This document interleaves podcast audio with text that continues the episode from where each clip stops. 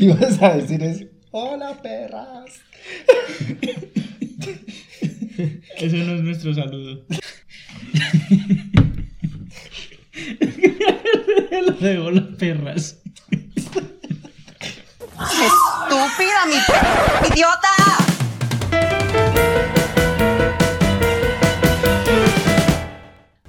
Damos la bienvenida a un nuevo episodio de Estúpida Mi Podcast, un podcast del Club de Lectura Iconografías. Hoy estoy como siempre con Sebas, Hola. Jesús, Oli. mi nombre es Esteban y hoy vamos a hablar de un tema muy interesante y es las divas pop y su relación con las poblaciones LGBTI. Vamos a hablar un poco de cómo las construimos, cómo las destruimos y cómo eso se relaciona con nuestros imaginarios pop. Eso suena todo asesino. Sí, sí. Bueno, Como el plan maquiavélico de una organización para acabar con gente famosa. inside job. Vamos a destruir divas. No, pero yo, yo quiero hacer una aclaración y es que yo creo que este capítulo es el capítulo tal vez menos explícitamente gay, más implícitamente gay, porque las... Ah.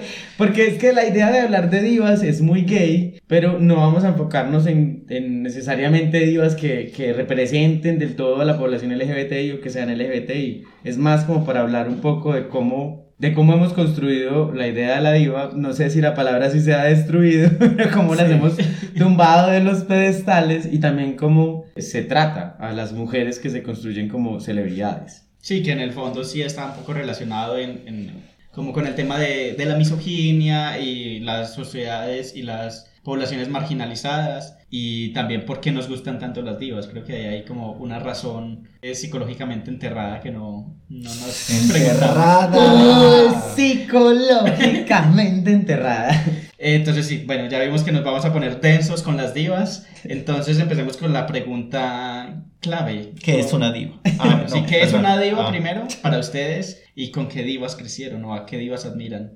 Bueno, yo no sé si uno, yo, yo no sé si yo tenga la descripción clara de que es una diva, pero yo creo que una diva es finalmente una mujer que ah, se caracteriza por su elegancia, belleza, eso es muy misógino, por cierto, pero así es como yo creo que se han construido, como por su elegancia, belleza y talento. Y también como por ciertas actitudes, que además todo el mundo ya empieza a decir como, ay, son tan diva, es cierto, por las actitudes de, de ¿cómo llamarlo? Como de... Bueno, sí, de una actitud un poco arrogante, es como lo la han Altiva, presentado. Altiva era la palabra, gracias, porque llevaba media hora intentando decirla. Y eh, bueno, ¿con cuál crecí yo? Yo, yo la verdad, ah, no sé si he admirado a muchas personalidades de la televisión o el cine o la música alguna vez, pero me gustaba mucho Lindsay Lohan. No sé por qué. Pues yo, yo Pero nunca- cuando era pequeña.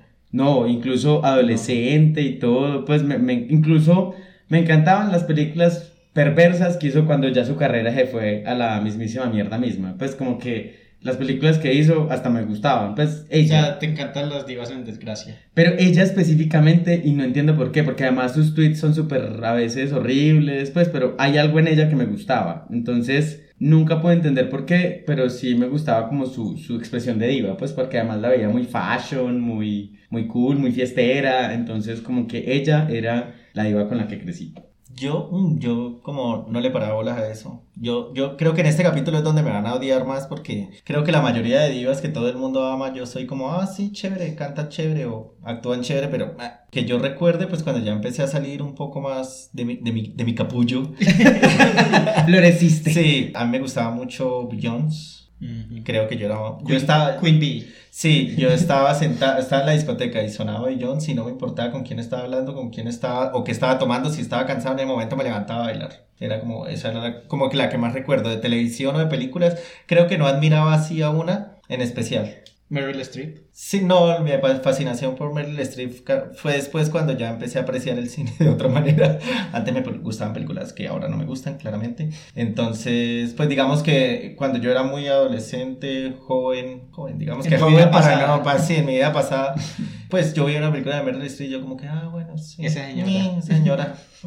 Ah, ya. Ah, ¿Y qué es una diva para ti? Ah, para mí una diva es alguien que, mal o bien, tiene, pues es como, tiene seguidores, que la gente la admira mucho, ya sea por lo talentosa, por lo perra que sea, por lo buena gente, pues por características de personalidad y lo que, lo que sea que haga, ya sea cantar o actuar, transmite a esas personas. Creo que eso es como diva. Ok. Bueno, en mi caso, yo creo que, pues sí, coincido mucho en lo que han dicho de la definición de diva. Para mí es también como una persona como que ha llegado al tope del campo al que se dedica. Entonces es como la persona máxima o, o, que uno asocia, por ejemplo, música pop con esa persona. Entonces, como diva es a lo máximo que se puede llegar en, en como en su campo. Y lo asocio, ya... Exacto, lo asocio un poco también como a la realeza. Entonces también de ahí paso a, a, las divas que yo recuerdo de mi infancia. Lady D, pues para mí Lady D es como, y eso que no es una, una figura cantante, actriz, era más bien como algo metafísico, esotérico. ¡Wow! ¿Qué es esto? Por... Ascendente de Júpiter. Yo tenía una conexión espiritual con Lady D. Porque sí me parecía... Así somos los Sagitarios.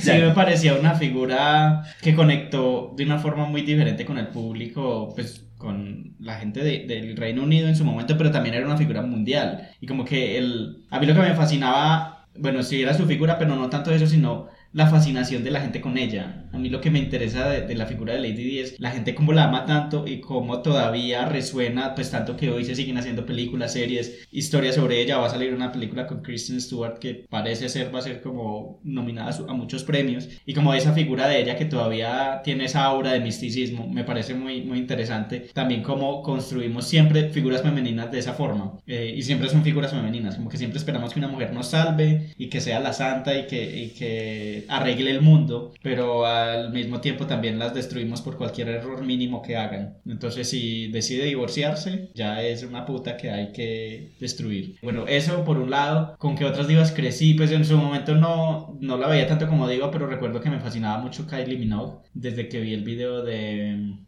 ¿Cómo es que se llama el, el, que es ella como con un vestido plateado? Na, na, na, na, na, na, na, na. Eso sonó como a banda.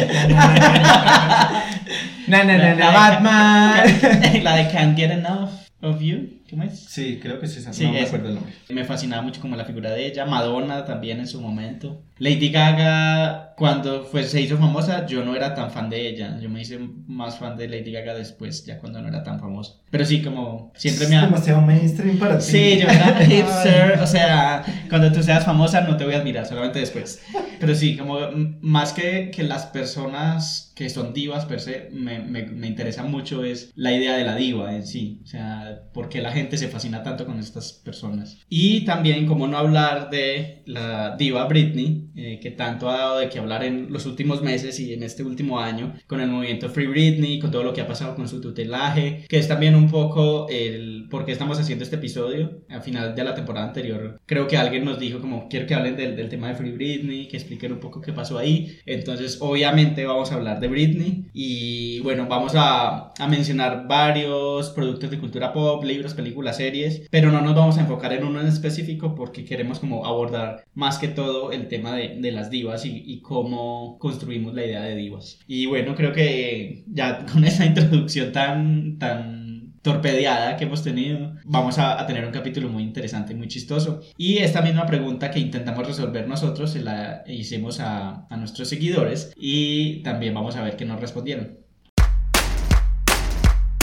Para mí una persona diva es un ser humano que sobresale dentro del mundo artístico por su forma de ser, por su forma de hablar, por su forma de expresarse ante el mundo, de acuerdo pues como a la vocación en el arte que tenga. Recuerdo una diva y para mí siempre, siempre, siempre va a ser, va a ser una diva gigante, eh, Winnie Houston. Para mí una diva es aquella persona que expresa su personalidad tal cual y como es, no le importa lo que digan los demás, vive feliz siendo ella misma. Y bueno, una diva eh, para mí es Freddie. Diva es una persona excéntrica, una persona que no tiene pelos en la lengua, una persona que no le da miedo expresarse tal y como es y se muestra totalmente auténtica ante el mundo. Y para mí, pues existen varias divas, pero digamos del mundo de la farándula, podría mencionar una Adela Noriega, una Verónica Castro, eh, de las telelloronas. Entonces eh, ahí podemos identificarnos con estas divas que nos han robado lágrimas en las telenovelas. Así que para mí esas son mis divas y muchas gracias.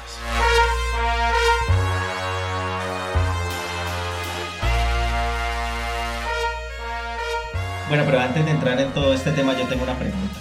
que es torpedeado, Esteban. ¿Qué es eso? Sí, Además, esa palabra yo no sé dónde la sacó. Sí, pues. es torpedeado, es que le tira el torpedo. No, pero, pero era, la palabra que quería usar era tropezada y me, me torpedeó a mí mismo.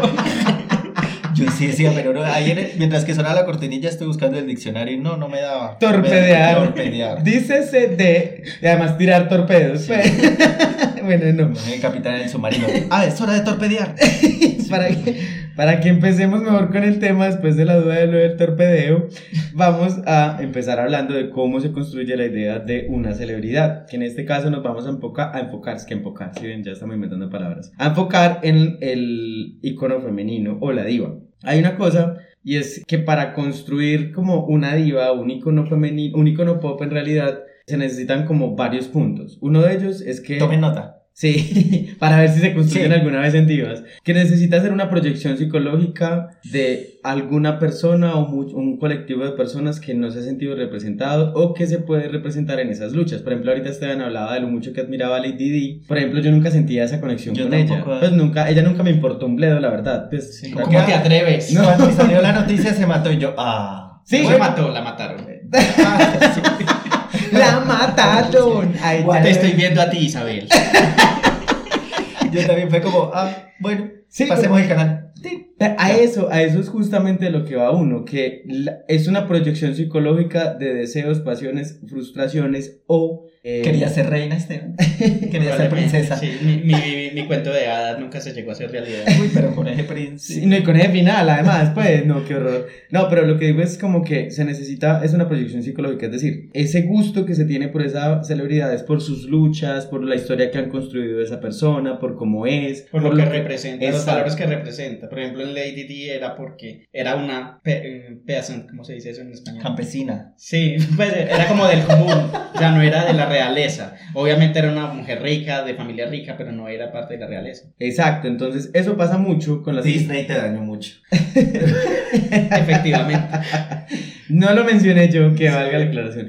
Pero justamente eso hace que no todas las personas admiren a la misma estrella, pero no significa que no sea masiva porque un montón de gente se puede identificar con esos sentimientos. Creo que ahorita tú también hablabas de otra que no, pues no entendías por qué la admiraba la gente. Y después fuiste cambiando, uno va cambiando ideales en la vida. Creo que él habló de... Yo, yo, en este capítulo me van a odiar porque a mí- yo nunca fui fan de Britney Spears. O sea, a mí Britney era como que, ah, saca una canción chévere, listo, bailemos y Pero así que yo diga, ay, Britney se tira peo, hay que escucharlo todo el día. No, yo como que, ah, ok. Pero exactamente, es porque posiblemente no representa ni sus luchas ni la historia que han construido sobre ella, nada que, que sea de, como de tu propia experiencia. No soy millonario.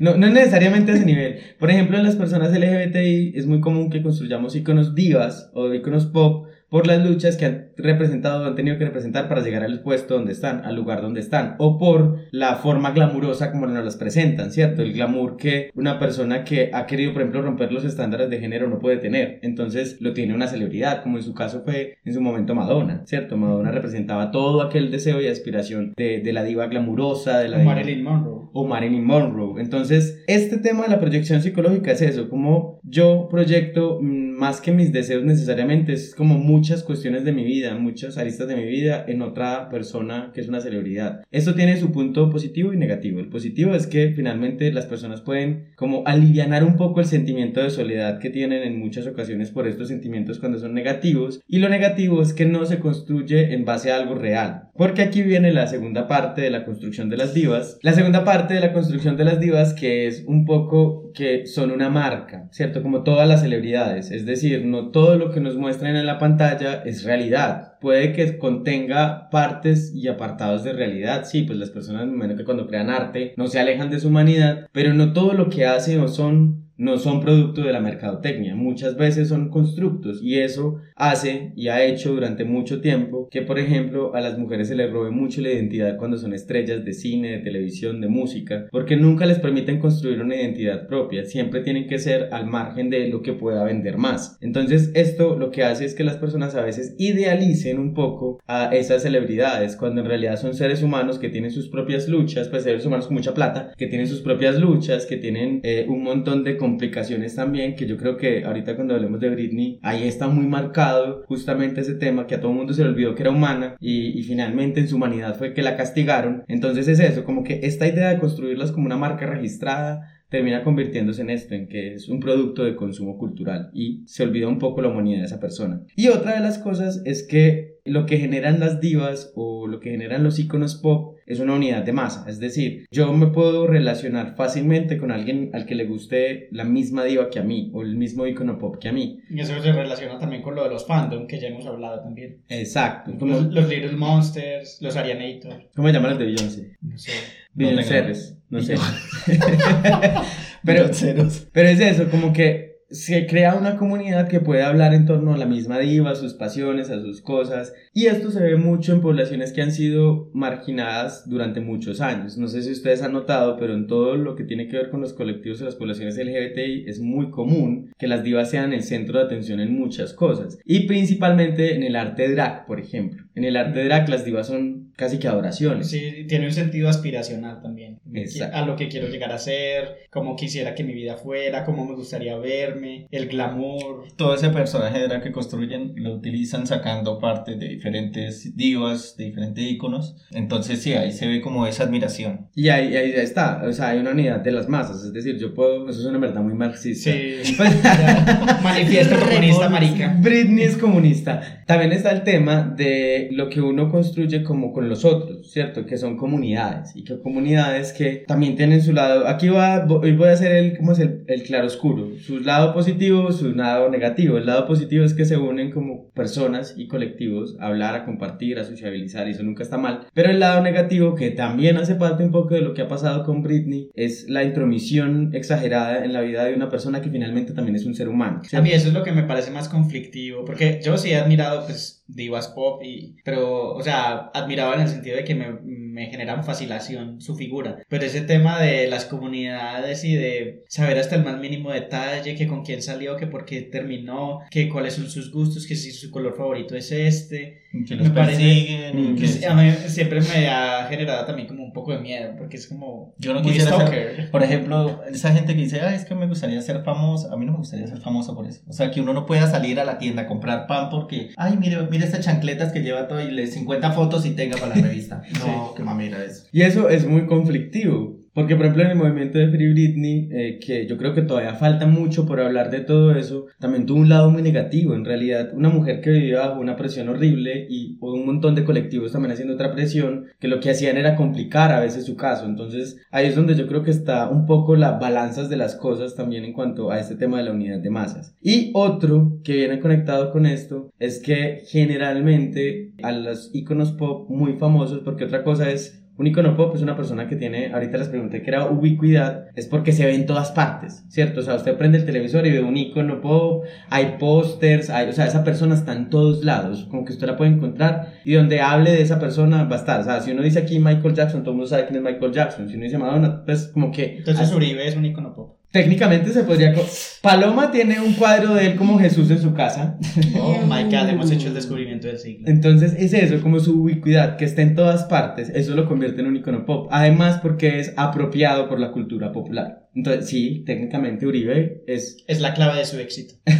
un icono pop. Entonces eso es lo que lo hace un poco eh, como estar en todas partes y eso también hace que ahora en la, ¿cómo lo llamo? En la dimensión de ser humano que son esas personas pierdan completamente su, ¿cómo se llama esto? Humanidad. No, su vida personal, ¿cierto? Como aquello que le corresponde a cada uno, que es tener como un poco una vida personal y secreta y, y todas estas cosas que uno hace en su vida real. Entonces eso genera un montón de conflictos y traigo esta colación porque eso ha pasado principalmente con las mujeres. A las mujeres, eh, a los íconos pop mujeres, es a los que más se les ha quitado la oportunidad de tener una vida personal también. Sí, es, es también muy curioso, como que también hay divos, pues, aunque esa palabra no se use, pero divos pop también, o, o personas, cantantes, actores súper famosos y, y como súper ya en la estrella de, de, de su campo, pero nunca se llega como a, a este nivel de seguimiento de masas que, que tienen las divas pop y tampoco como ese escrutinio constante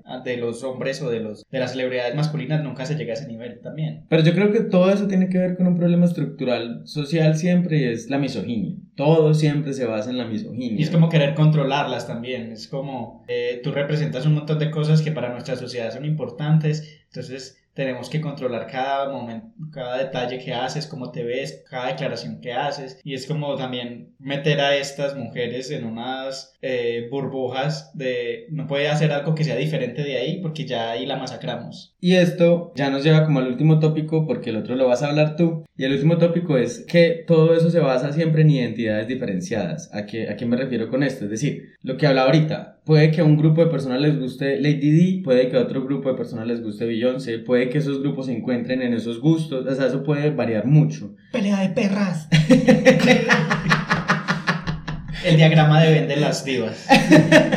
Pero suele suceder también que a medida que el público base, voy a decirlo así, pues como el fandom de, de, de estas divas va cambiando, la diva va cambiando. Ahorita también vamos a hablar un poco de Taylor Swift. Y este yo creo que es el caso más común de cómo una diva va cambiando mientras su público va cambiando. Es decir, se van configurando en diferentes identidades constantemente. O Madonna. Madonna que se ha reinventado un montón de veces. es Sí, si no, no estaría vigencia. Ya, ya canta con Maluma. Exacto.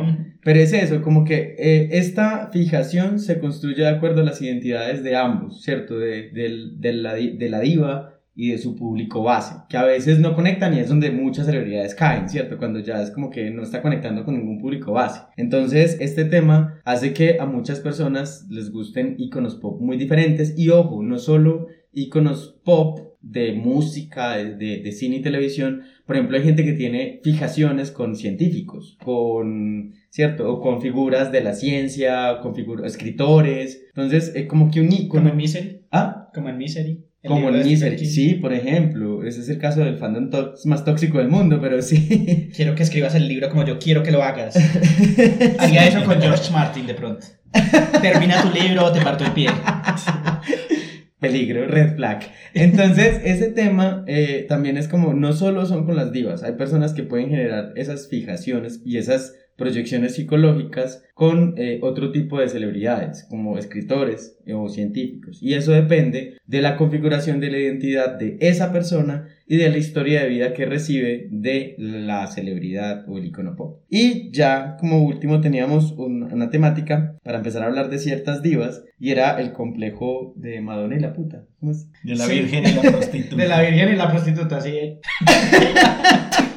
De la virgen y la prostituta, sí. En, inglés se llama el Madonna Horror Complex, pero no es Madonna, pues de la diva Madonna, sino Madonna en italiano es como la virgen, la Virgen María. Y es, es un término que fue acuñado por Freud, eh, misógino célebre, eh, en el que él decía que las mujeres se dividían básicamente en dos grupos y eran las Madonas, las vírgenes, las que eran material para ser esposas, y las putas o las prostitutas, que eran las Magdalenas, las deseables, las que se acostaban con todo el mundo y que es bueno acostarse con ellas porque uno pasa bueno, pero no para casarse. Y básicamente es un marco conceptual que está, pues como que nos inculcan desde muy pequeños y que tanto hombres como mujeres eh, aprendimos a ver el mundo así, como que inconscientemente dividimos a las mujeres y las vemos en- entre esos dos marcos. Y es como, son unos estándares imposibles de cumplir para cualquier mujer, porque una mujer no es solamente esas, como esas dos perspectivas. Y a partir de ahí hemos entendido muchas cosas, muchas representaciones culturales. Siempre vemos como esa dicotomía de, de la mujer que, que es como, está bien para casarse con ella, pero ay, pero de pronto no, no hay tanta pasión, entonces eh, por eso es que los hombres van y se acuestan con las otras y eso es un problema para el hombre, obviamente, porque es que hay que pesar el hombre, no puede tener las dos cosas al mismo tiempo. Entonces es como un marco teórico con el que hemos crecido todo el tiempo y que es inconsciente y que replicamos todo el tiempo y eso también afecta cómo construimos a las divas. Entonces las divas también, digamos que en el proceso vital de una diva, Uh, proceso de la diva. vamos a hablar Su de... ciclo de vida. Exacto. En la protodiva, luego la, la, el- la carcasa de la diva, luego la diva completa y luego la diva en deconstrucción.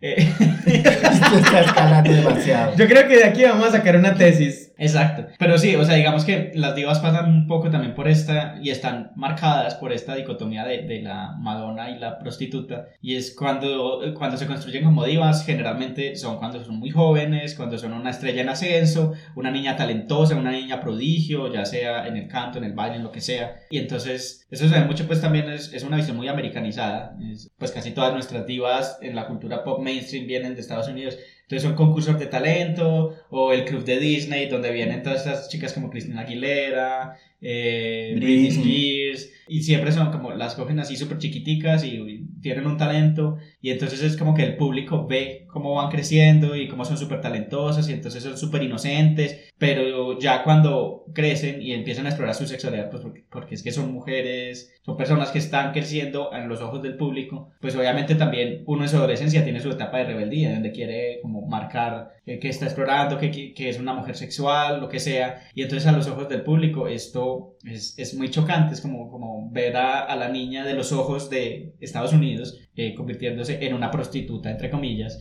Y entonces ahí es también como el rompimiento de la diva y cuando empiezan a tirarle shade y a, y a, pues todo el, el movimiento de tabloides de los 2000 con Paris Hilton, con Lindsay Lohan, con Britney Spears, uno ve esos titulares de cómo las trataban, cómo les tomaban fotos De las partes de, de íntimas. las partes íntimas, siempre se hacían como de los ángulos para verles debajo de la falda y era el titular del día, o sea, la noticia del día era Britney se emborrachó. Y no, pero pues esto porque me debería importar.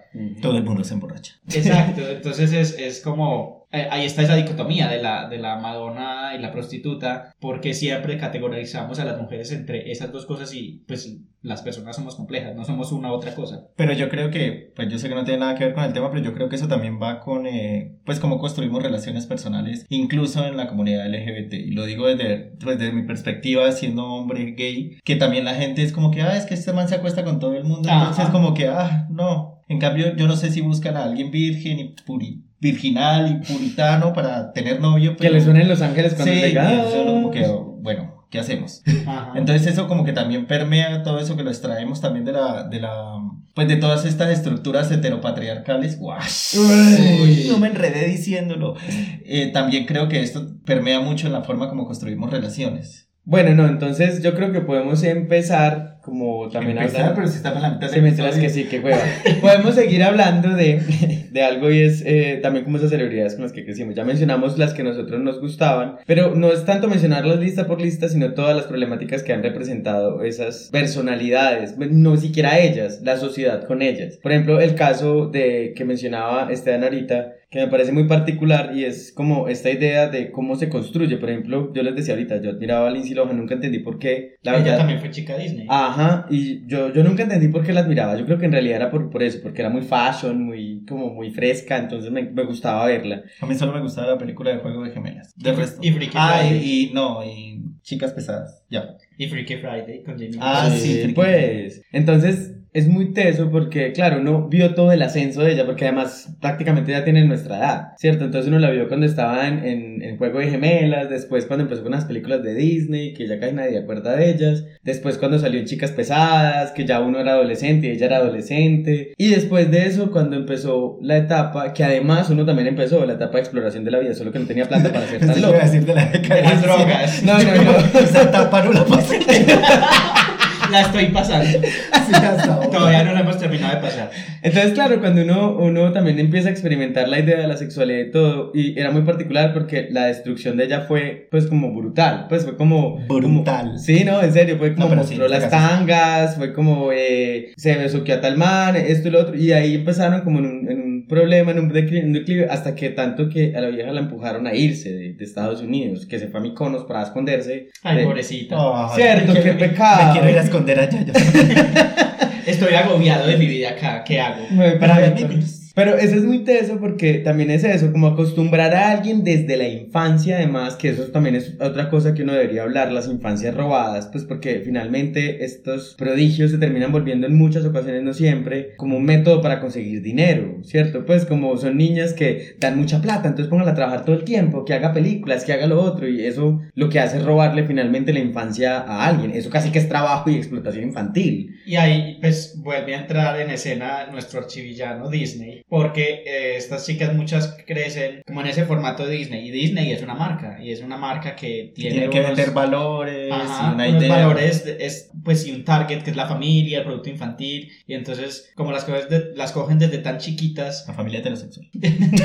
Es la única que importa para Sí. Como la- las agarran desde tan chiquitas, porque coger suena raro, las agarran desde tan chiquitas y les dicen, usted no se puede salir de esto y si se sale de ahí entonces vamos a tener problemas y llega Disney y les parte las piernas. Entonces, Mickey. exacto, sí, es, es exactamente como el capítulo este de South Park cuando One Direction no quiere usar los anillos, los anillos de No pureza. son One Direction, son los, Eh, los Jonas Jonas Brothers. Los Jonas Brothers no quieren usar los anillos de, de pureza y Disney les dice ustedes tienen que cumplir todo lo que nosotros digamos porque le queremos vender sexo a las niñas sin que ellas se den cuenta. Nadie va a arruinar este evento. jaja. He trabajado muy largo y duro para que alguien joda esto. ¿Dónde estarían sin mí, Jonas Brothers? Su música peste y ustedes lo saben. Solo sirve porque las niñitas les pica la cosita. Y cuando las niñitas le pica la cosita, yo gano dinero. Y eso es porque las niñitas son unas estúpidas. Y los anillos de pureza hacen que esté bien hacer todo lo que quiero. Hasta los cristianos son demasiado estúpidos para darse cuenta que yo le vendo sexo a sus hijas. He ganado billones con la ignorancia de los cristianos por décadas. ¿Y saben por qué? Porque los cristianos son retrasados. Es eso, es, es la- pues como todas estas divas Disney llegaron a una etapa en la que yo no me quiero quedar en esto, yo no quiero seguir siendo la misma niña inocente toda la vida.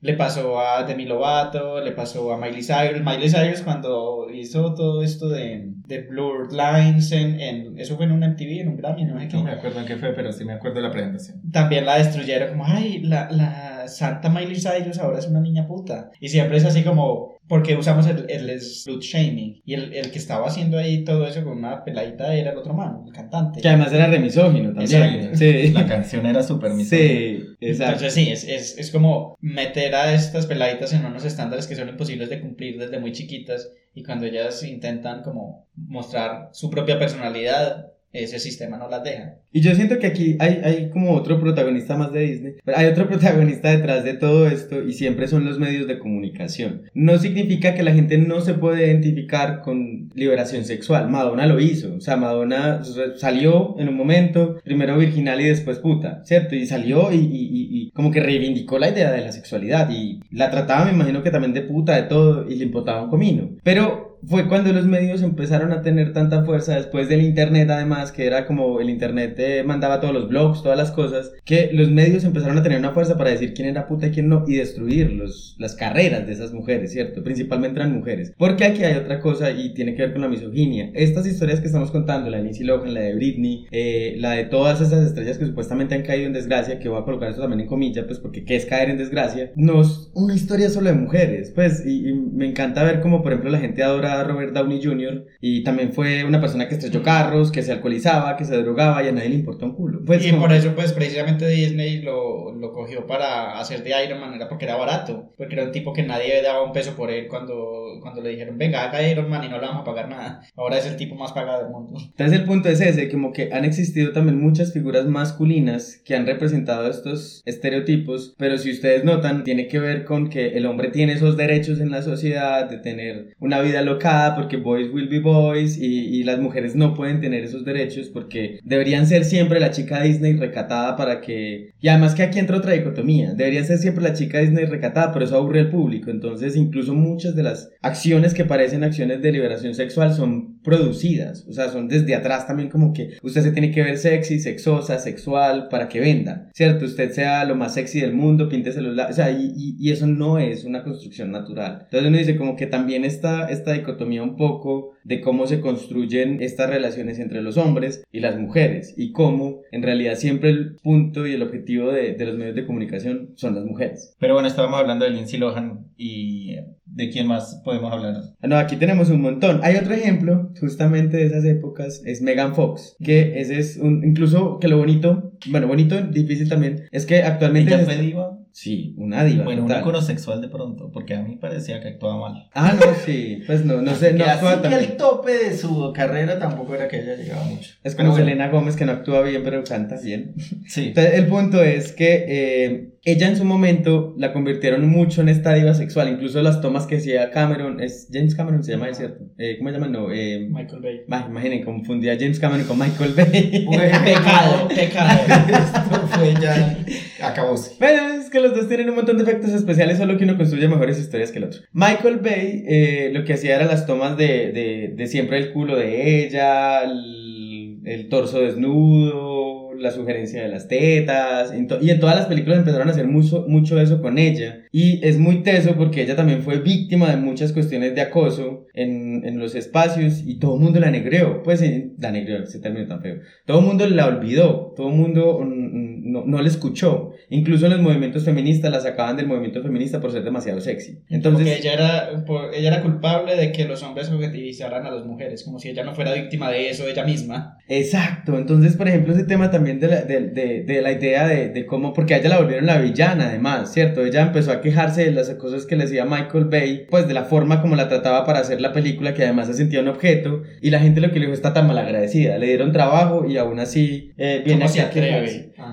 Ajá, entonces miren que, que esta construcción también a veces de lo diva, que finalmente detrás hay una mujer, una mujer que puede ser lo más sexy del mundo y también tiene problemas. Pues como que también hay que dibujar un poco esa idea de que una persona, por más privilegios que pueda tener como nosotros creemos que los pueda tener, no tiene problemas. Y lo otro es- también son diferentes. Pues son diferentes problemas. Exacto. Pero, por ejemplo, Megan Fox es uno de los ejemplos que incluso actualmente se está reivindicando, pero es de una manera muy particular porque ella ya no quiere hacer parte de movimientos específicamente que la vinculen con, como con ciertos movimientos feministas por, por todo lo que le pasó también, que es comprensible. Pues como fui a alguna parte y nadie me dijo nada, entonces eso me ¿Ya ha vuelto a actuar? Yo no la he vuelto a ver. Pero en películas ya que no salen como tan en la más media, porque eso es lo otro, y es que los iconos que ahorita Esteban lo mencionaba, como es el ciclo de vida, Sí, el ciclo de vida de las divas. los iconos pop femeninos tienen un ciclo de vida más de caducidad, corto, sí. sí, que los fecha de hombres. caducidad. Ujú. Entonces eh, empiezan a aparecer en papeles de mamás, por ejemplo las de cine.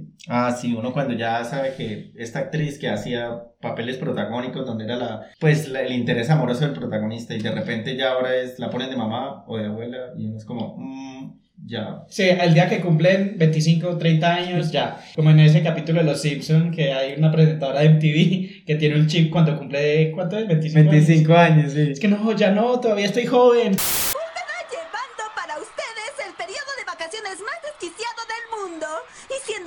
Cumpleaños, la diversión será extrema. ¡Ah! ¡No! ¡Todavía no! ¡Solo tengo 25! ¡Oh! ¿Qué hay de nuevo, amigos? Ciénega los saluda y envía saludos a las chicas malas. Así, pues, y suena chistoso, pero es así. Ahora creo que se ha alargado un poco eh, la edad en la que a las mujeres se las considera para papeles, digamos, sexys o atrevidos. Ya no, digamos, ya no es a los 30 que las ponen a hacer de mamás, aunque todavía pasa. Pero igual siguen teniendo fecha de caducidad. Las mujeres hasta cierta edad ya empiezan a ponerlas en papeles maternos o de viejas o de menopáusicas y los hombres hasta los 80, 90, 100 años pueden seguir siendo el sex sex symbol y el que supuestamente todo el mundo desea. James Bond, por ejemplo, siempre lo he visto como un viejo y todo el mundo lo decía. Sean Connery fue James Bond Ujú. hasta muy avanzada. la edad Hasta que murió de, de viejo y era el sex symbol Sean Connery.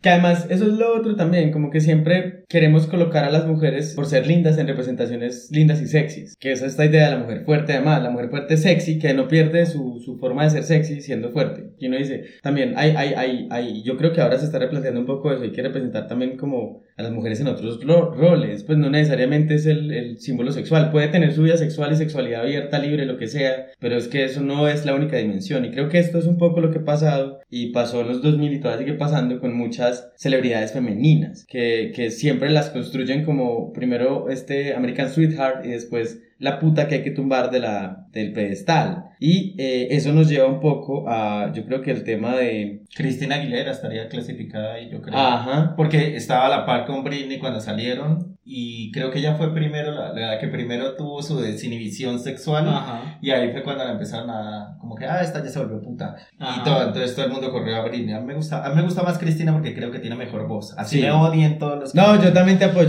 Tiene mejor Sí. rango de voz, sí. Eso es verdad. Pero nunca llegó a los niveles de... Exacto.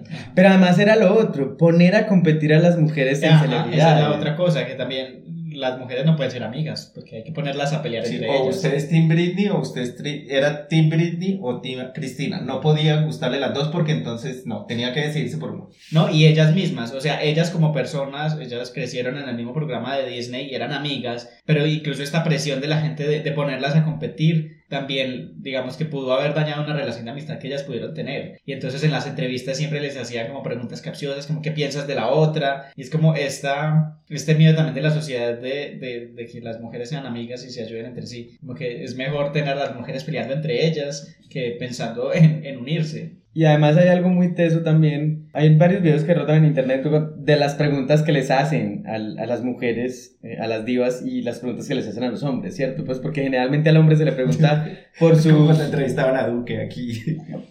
Algo así. Que a Petro le preguntaban Ah, cosas sí. de verdad y Ah. a Duque, ay, ay, ¿y usted Toca la guitarra. ¿Cuántas cabecitas hace jugando fútbol? Uno, "Ay, sí, ¿qué me importa eso? Tú que era la diva entonces. Sí, pero es, es exactamente eso, como que al hombre le preguntan por la película, por el proceso, y a ella, ¿quién te hizo ese vestido? ¿Cierto? Y es como...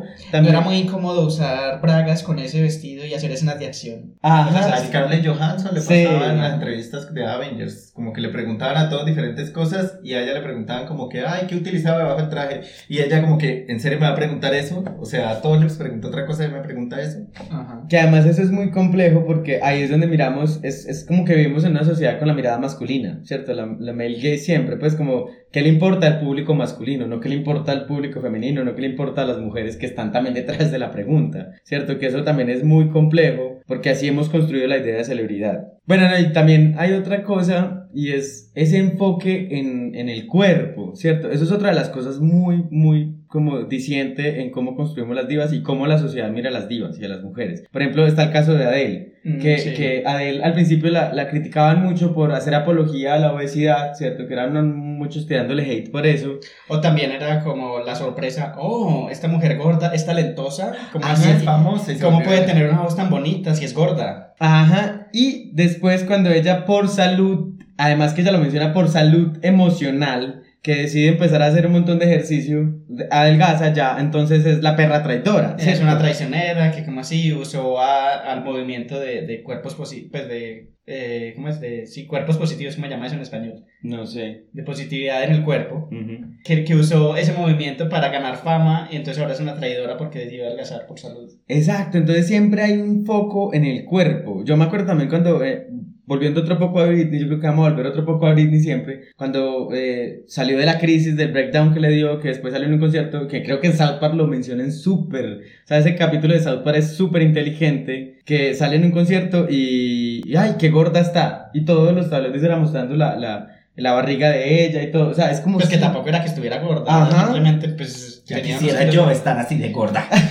Pero es eso, siempre hay un foco en su cuerpo, porque además er, las divas representan los modelos aspiracionales que una sociedad quiere construir, ¿cierto? En su momento, Marilyn Monroe, por ejemplo, no era el esqueleto que estuvimos acostumbrados en los 90, ¿cierto? Pues no, es que no sé cómo decirlo, el, el- El cuerpo. pues sí, el cuerpo como flaco de los 90. Solo que es que ese estereotipo del cuerpo flaco sí me pareció un poco dañino en muchas ocasiones. Mm. Entonces, porque además lo venden como un ideal. Una cosa es ser una persona delgada por constitución, otra cosa que lo venden como un ideal. Y en los 90 empezaron a vender el ideal de que tenían que ser cuerpos súper, hiper, mega delgados. Pero entonces miren que esas divas también van mostrando las representaciones que la sociedad quiere que sean aspiracionales. ¿Cierto? Entonces, claro, se sale de esa representación y qué horror. Pues no, ya engordó un montón y se le ven las tetas caídas. Entonces, eso es muy teso porque siempre hay un foco muy constante en el cuerpo. Y, y en contraste de eso, yo creo que es cuando aparece Lady Gaga y todo el mundo se raya y dice, esta vieja está loca, porque nunca fue algo estándar, pues a lo que estaba acostumbrado en el momento, pues porque después ya mucha gente le empezó a copiar ahí su fórmula. Y cuando salió Lady Gaga es como que, uy, pero qué videos tan bizarros, tan extraños, y la música era buena, y, y empezaron a salir chismes de ella, que era hermafrodita. Ay, Ay, ¿verdad? yo no me acordaba de eso. Lo sí. del pene que se le sale en un concierto. Y a ella le preguntaban en entrevistas y ella, ¿what? ¿Por qué Sí, eso- esto? y eso ¿Qué le también era- es súper sexista, o sea, era súper invasivo porque le hacían zoom al traje de ella. A ver si se le marcaba a el ver si tenía un pene y yo, pero qué mierda es esto. Yo no me acordaba de eso. Y aparte, pues sí, Lady Gaga también llegó como a, a romper un poco el- la industria musical en su momento, que estaba, como todas las divas eran muy fotocopiadas una de otra, y ella llega a hacer sus videos raros, su música rara, a, llamar a sus fans los pequeños monstruos, los little monsters, y también como reivindicar un poco eso de ser raro. O sea, yo soy rara y me gusta ser rara, y me gusta que me digan que soy rara, y, y eso está bien. Y en ese momento fue que ella se volvió una diva porque mucha gente que ya estaba buscando una representación, algo fuera de lo normal, se vio identificado con ella, como que no, yo no soy como todo el mundo y me gusta lo que ella está tratando de transmitir. Que además yo siento que es como si fuera por etapas, ¿cierto? La etapa de los 2000 fue el tema de la destrucción de esas divas, pues que se salían de la... Sí, De la destrucción.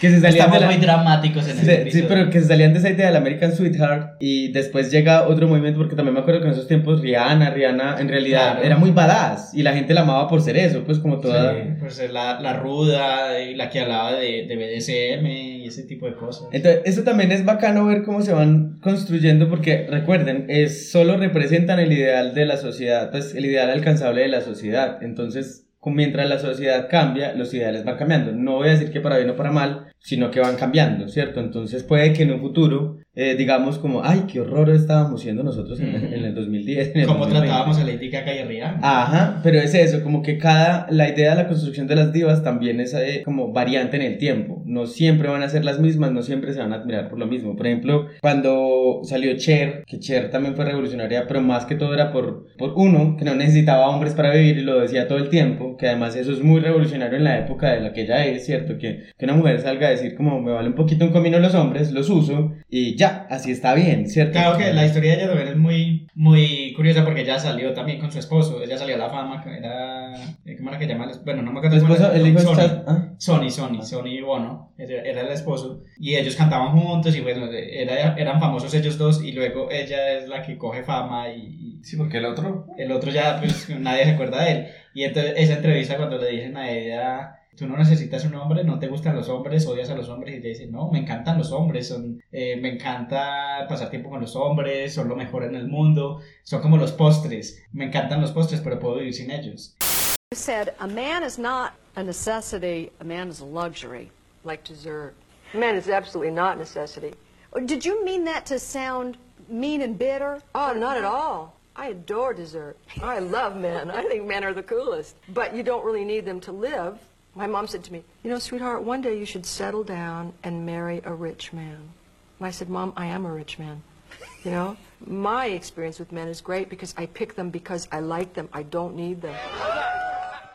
Es, es diva, divasa esa frase, pues obviamente es un ícono de reivindicación en su momento y, y hoy creo que ya tiene más de 80 años y sigue haciendo música, sigue saliendo en películas, en Mamma Mía, sigue siendo una mujer poderosa eh, económica y financieramente. Y creo que ya to- aún todavía todo el mundo sabe quién es Cher. Entonces, esa, miren que ese icono en ese momento se representaba era por eso, por la necesidad de mostrar también un poco una mujer independiente. Y que además ahí es donde está, no era necesariamente el icono construido, sino lo que la gente vio en ella, lo que empezó a convertirla en un icono, ¿cierto? Era eso, un montón de mujeres, me imagino, y hombres también que vivían bajo las sombras, o otros hombres que necesariamente no vivían bajo las sombras, eh, la empezaron a ver a ella como alguien empoderado, entonces empezar a creer que fue lo mismo, y yo siento que pasó con Madonna, ¿cierto? Que empezaron a salir estas mujeres, y eh, al, mirar que tenían esa fuerza de, de romper esos esquemas, como que hay que admirarlas y convertirlas casi que en una religión, pero bueno. Entonces es un poco eso, yo, yo también quiero como entonces saltar de ellas un poco a la actualidad. ¿Qué, y es- qué, icono- qué divas hay ahora? por ejemplo, Actuales. no, por ejemplo, eh, a mí no me gusta Taylor Swift para nada, pues no sé, me parece muy A sosa. mí me gustan como dos o tres canciones de Sí, a mí también. Ya. Sí, yo tampoco lo he encontrado el encanto, pero creo que es porque somos viejos. Sí, yo también creo que es porque somos un trío de viejos, pero algo muy particular de Taylor Swift es la forma como se ha transformado constantemente. Pues porque además eso es muy particular de una, de una diva, ¿cierto? Que ella no ha pasado por los típicos escándalos, sí rupturas amorosas que a nadie le tendrían por qué importar además, pero ella las hace canciones,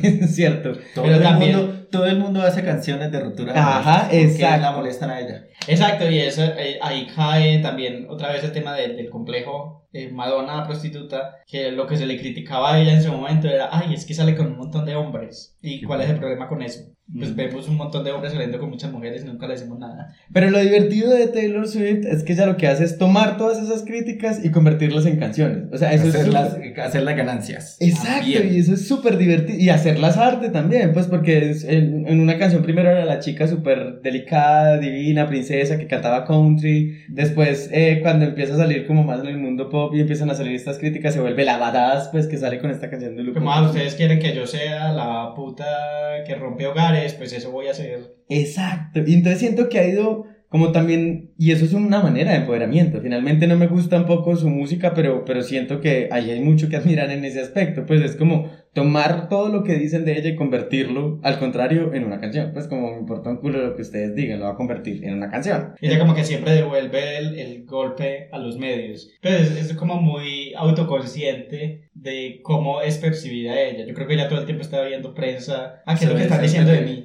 Bueno, vamos a usar terrible. Están uno consultando de todo el tiempo y bueno. Pero ella lo utiliza como insumo para su arte, además. bueno, lo, lo utiliza positivamente. ¿Y Creo eso? yo, no sé, no sé cómo será su psique allá en su mente.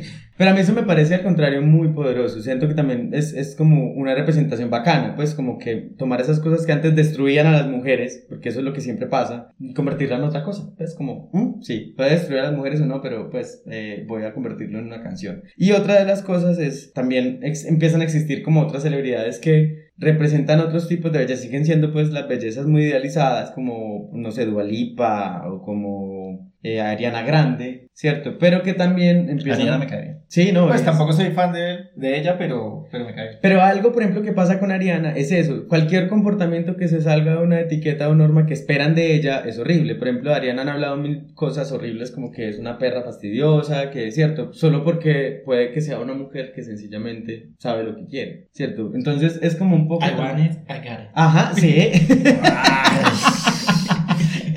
Entonces, así es como siento que como sociedad hemos intentado construir los iconos en el cine no se queda atrás. Como también hay celebridades, por ejemplo, que de las mujeres no hablan. Eh, Ahorita mirábamos un video de, de alguien que admiramos mucho, que es Beca Salas, y hablaba de algo muy bacano y es como de, de las mujeres ya no se hablan casi. En realidad, los medios pasaron de los 2000 a hablar hasta de las bragas que tenían. Ahora a ya casi no hablar de ellas, pues como, ay no, no, no tocamos a la mujer, hablemos de los hombres, más divertido. Además es muy problemático hablar de ellas, después nos cancelan. Sí, exacto. Sí. Es como más miedo porque no lo saben hacer, Ajá. porque no pueden concebir una manera diferente de hablar. Entonces dicen, pues si Mejor no vamos a hablar mal, si no vamos a hablar mal, pues no hablemos y ya. Y uno como que, ay Dios. Porque empiezan a verse casos de, por ejemplo, carreras que resurgen y primero es la mirada del hombre, que, de mujeres que también tienen carreras que resurgen o, o mujeres que empiezan a, a- a actualmente a construir carreras incluso después de que se les pasa lo que conoce como la fecha de vencimiento o, o hacer sex symbols y, y de eso nadie habla, ¿cierto? Como de todas estas cosas que, que, que todavía pasan con, con la construcción de las mujeres, pues muy pocos medios hablan. Y yo creo que ya con esto podemos Claro. empezar a hablar de, de Free Britney. A lo que vinimos, a Ah. Britney. y, lo, y más importante, ¿cuáles son sus canciones favoritas de Britney? Toxic. Toxic. ¿Eh? Hay, que hacer, hay que hacer como... Lo dijeron casi al tiempo. Mejor dicho. A mí, Womanizer. Ah, sí, es muy buena. Es muy buena. ¿Para qué? Pero hay algo eh, para hablar de Britney. Yo creo que esta fue también la destrucción más televisada de una celebridad en el mundo. Pues como la más. La más. No necesita película. O sea, en realidad la, la, la destrucción de Britney estuvo en todos los medios. Todos la vimos, sí. Sí, es, es muy particular y por eso yo voy a, para dejarles también paso, a hablar del capítulo de South Park, porque lo amé y me parece... Pero espere, para los que no han escuchado, bueno, yo creo que todo el mundo ya sabe qué le pasó a Britney, pero para los que no Ah, bueno, sepamos, deberíamos como contar qué fue lo que pasó. Bueno, Britney, como todos sabemos, en los inicios de los 2000 fue como su auge de, de icono pop, estaba en todas las listas, se ganaba todos los premios, pero luego, cuando empezó como el problema con sus eh, constantes matrimonios y divorcios, creo que tuvo dos o tres, uno que duró menos de dos días. Sí, Eso ella no se casó con alguien y a los dos días se divorció, no recuerdo con quién. ¿Era paisa? Perdón. Y, y bueno, tuvo sus dos hijos con Kevin Fairline, que era un, un bailarín del, del grupo de ella. Y luego ellos tuvieron problemas, se divorciaron y hubo un problema por la custodia de los niños. Y eso eh, empezó como a utilizarlo la familia de ella para decir que es que ella no estaba en control completo de sus facultades mentales para tomar decisiones, eh, la amenazaban con quitarle la custodia de sus hijos, entonces el juicio que empezó como una cosa solamente de divorcio ya se volvió un tema de, de no, es que Britney no, no está bien, no puede tomar decisiones, es mejor que la pongamos bajo esta figura de la tutela, que en Estados Unidos es una figura súper poderosa, donde le dan el poder a otra persona para manejar su plata, sus finanzas, sus propiedades, Decisiones, contratos. decisiones. Que acá se llamaba interdicción, no. Acá en Colombia ya eso no existe, pero era la interdicción, lo mismo. No sé, no soy abogado. Bueno, ya, pero- sí, perdón. Consultemos los abogados que nos avisen. Y esto, pues a- no sé si ustedes lo vieron este año o el año pasado que salió una película en Netflix que se llama I Care a Lot con Rosamund Pike. Ah, sí. Que es también un thriller así medio de acción que trata sobre una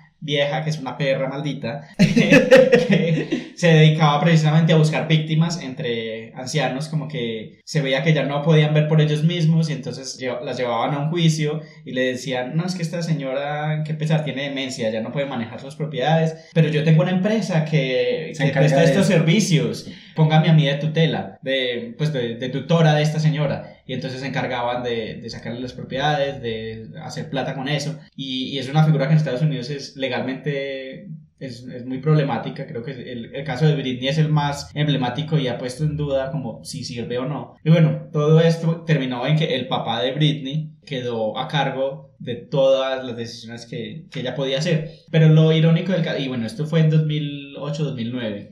O sea, llevamos 13 años en las que ella no, no pudo tomar ninguna decisión legal ¿Eso sobre fue su vida. antes o eso fue después de que se rapara y todo Después. Después. Después. Ujú, ok.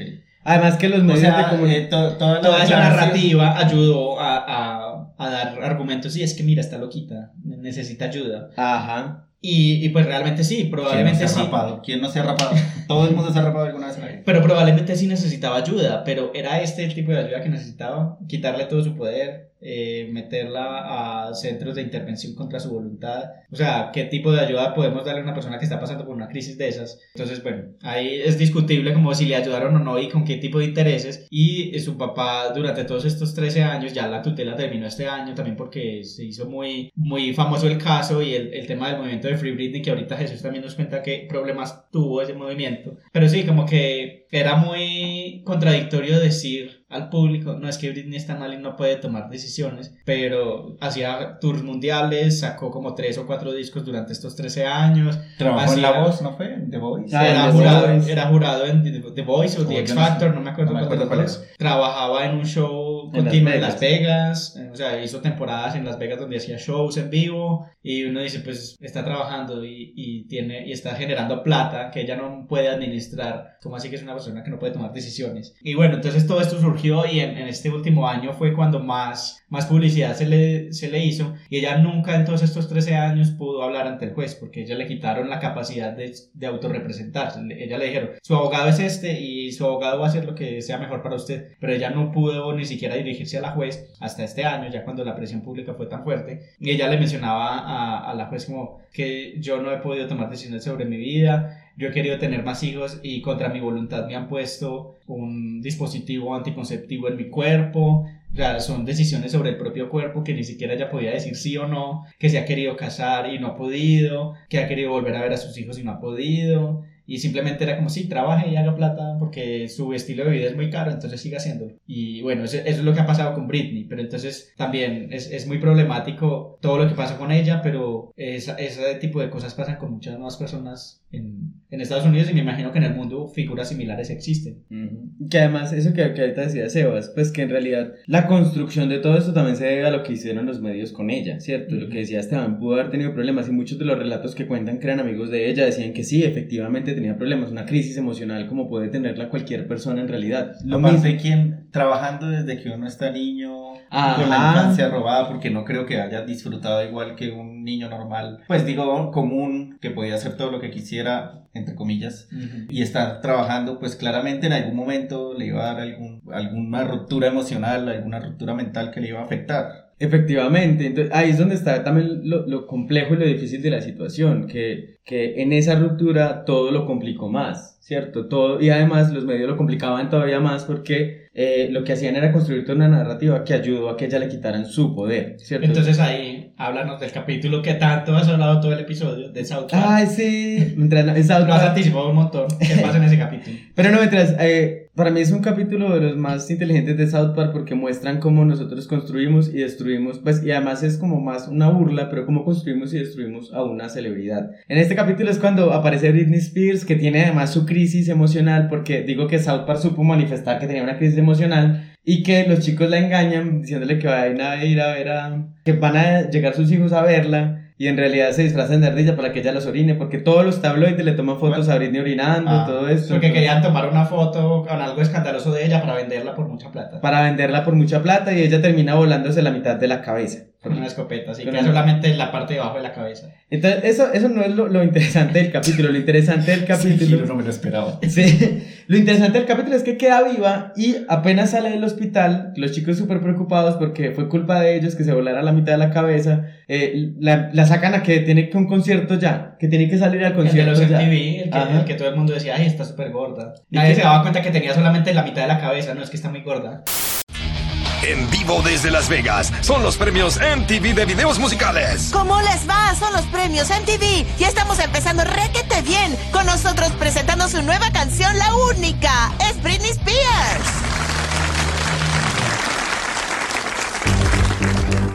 Oh, no sean así. Dios mío, ¿cómo engordado?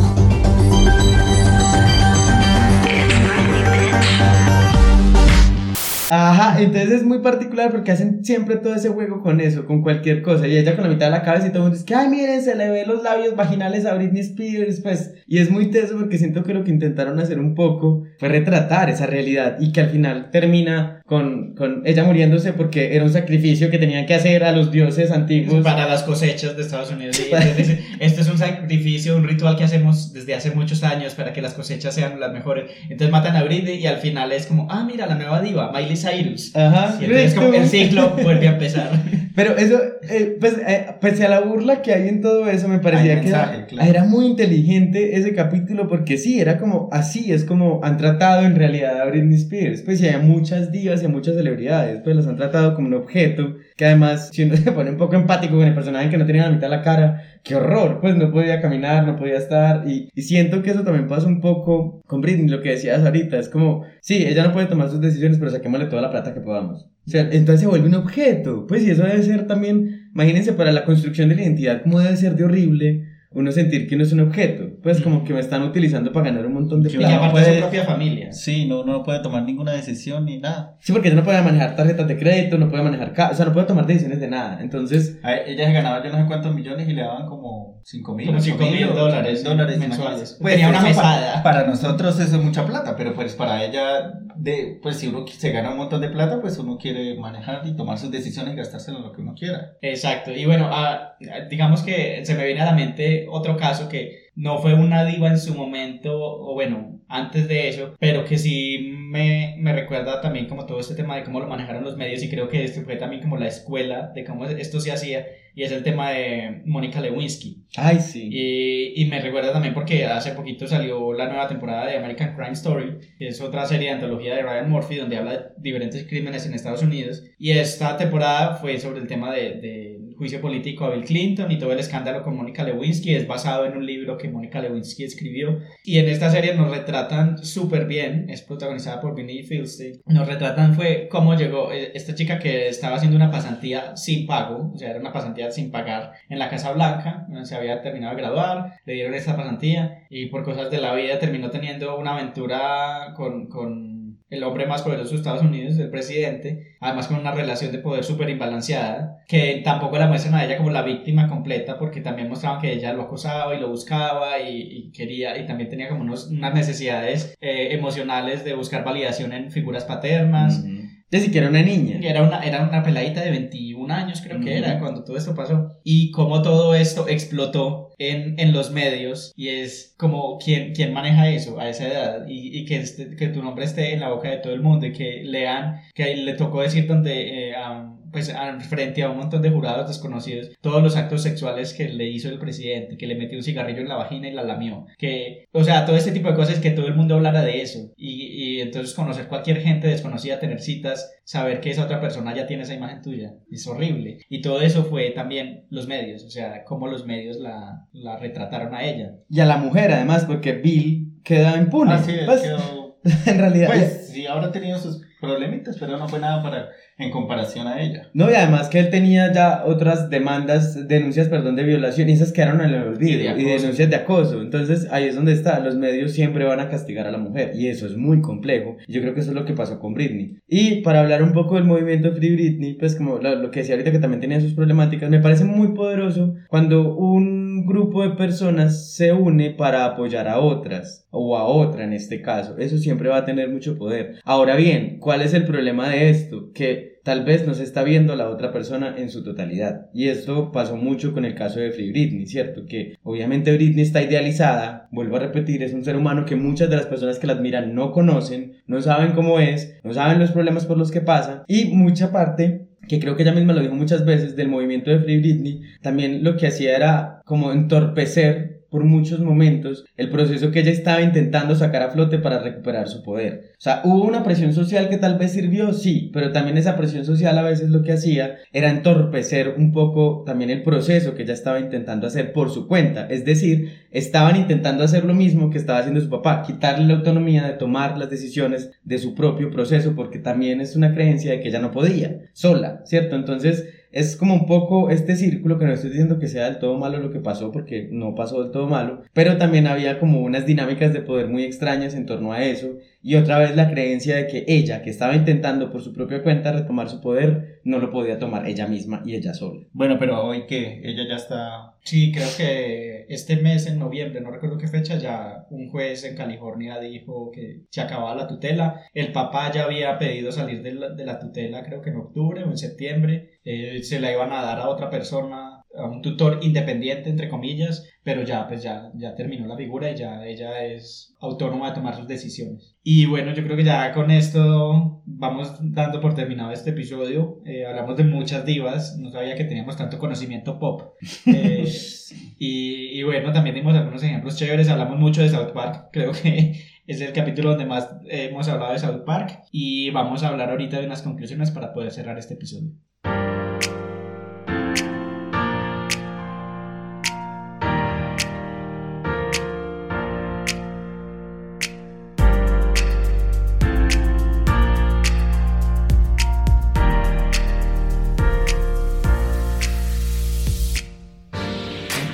Para ir cerrando este capítulo, ¿qué conclusiones tienen hoy? Bueno, yo voy a empezar para variar. Yo creo que es importante dejar de clasificar a las mujeres entre, pues, entre todo este concepto que habíamos mencionado al inicio del episodio, que era o son putas o son vírgenes. O sea, son perfectamente el, el ideal para ser, ¿cómo es? Wife material, ¿cómo es que lo, lo Material dicen? de esposa. Material para ser esposa o novia para presentar en la casa con los papás. O son putas que me las como en una noche. No, o sea, la- las mujeres son más complejos que eso. Los, pues los seres humanos en general son más complejos que eso. Pero pues acá nos enfocamos, mencionamos a las mujeres porque es como, como esta mirada que le ponen eh, de o es puta o es virgen. Entonces, pues como dejar de clasificarlo. Es una persona, por más, eh, no sé, por, por la imagen que tenga, por la imagen que pueda proyectar, también tiene vida sexual, también tiene problemas pues, eh, emocionales, puede tener inconvenientes mentales, lo que sea. Entonces, dejar de clasificar. eh, la Simplificar gente- tanto las mujeres, Como que sea, ya es, o es esto o es esto y ya no más. No van más allá. Yo, yo creo que también hay otra de las cosas y es, hay un peligro muy grande en idealizar también, pues como que peligro. Peligro. Como que una cosa es admirar y, y eso está bien, ¿cierto? Pero yo, yo sin conocer a otro no puedo pensar que tengo una conexión íntima con ese otro. Eso también me parece que es un poco dañino, no solo para mí, sino posiblemente para el otro, cuando se vuelve un, un tema de masas, ¿cierto? Entonces siento que... O sea, que- ¿Obsesionarse es lo que te refieres? Sí, siento Si que... no sean fans tóxicos. Sí, siento que eso también puede ser perjudicial por más que creamos que estamos haciendo el bien, porque le puede quitar a la otra persona mucha de su independencia para poder tomar decisiones o no sé, cualquier cosa que tenga que ver con una afectación directa. Entonces siento que, que hay que tener mucho cuidado. Una cosa es admirar y otra cosa ya es eh, idealizar exageradamente. Sí, bueno, yo creo que en, en esa misma línea mi conclusión sería también con el tema de los medios. Como hemos aprendido también un poco en la historia cómo los medios manipulan mucho la opinión pública y cómo nuestras ideas sobre situaciones, personas, sucesos pueden ser muy fácilmente manipulables por los medios, pues, inicialmente por la televisión, pero ahorita vemos que también las redes sociales nos manipulan muy fácilmente. Entonces, es también saber un poco consumir esos medios, saber cómo ver todas esas complejidades que ahorita hablamos de, de cómo la visión masculina de la sociedad, el tema del complejo de la, de la Madonna y la prostituta nos atraviesa todo el tiempo y de pronto hacernos un poquito más conscientes de nuestros sesgos cuando estemos como consumiendo noticias, ya sea de, de, sucesos políticos importantes o de cosas tan banales como la cultura pop. Siempre es importante hacernos estas cuestiones. Y bueno, ya con esto vamos terminando este episodio, un episodio muy de cultura pop. Hoy sentí como que estuviéramos en un programa de chismes. Sí. Como la red. Y les cuento. Pero, pero estuvo, estuvo muy divertido, estuvo muy chévere, eh, fue un formato diferente, espero que lo hayan disfrutado también. Y eh, recuerden que estamos en redes sociales, estamos en Facebook como Club de Lectura Iconografías, en Twitter e Instagram como arroba estúpida podcast. Estamos en todas las plataformas de podcast, Spotify, Apple Podcast, Google Podcast. También estamos en YouTube para que nos sigan por ahí, compartan nuestros episodios y nos vemos la próxima semana con un nuevo tema. ¡Chais!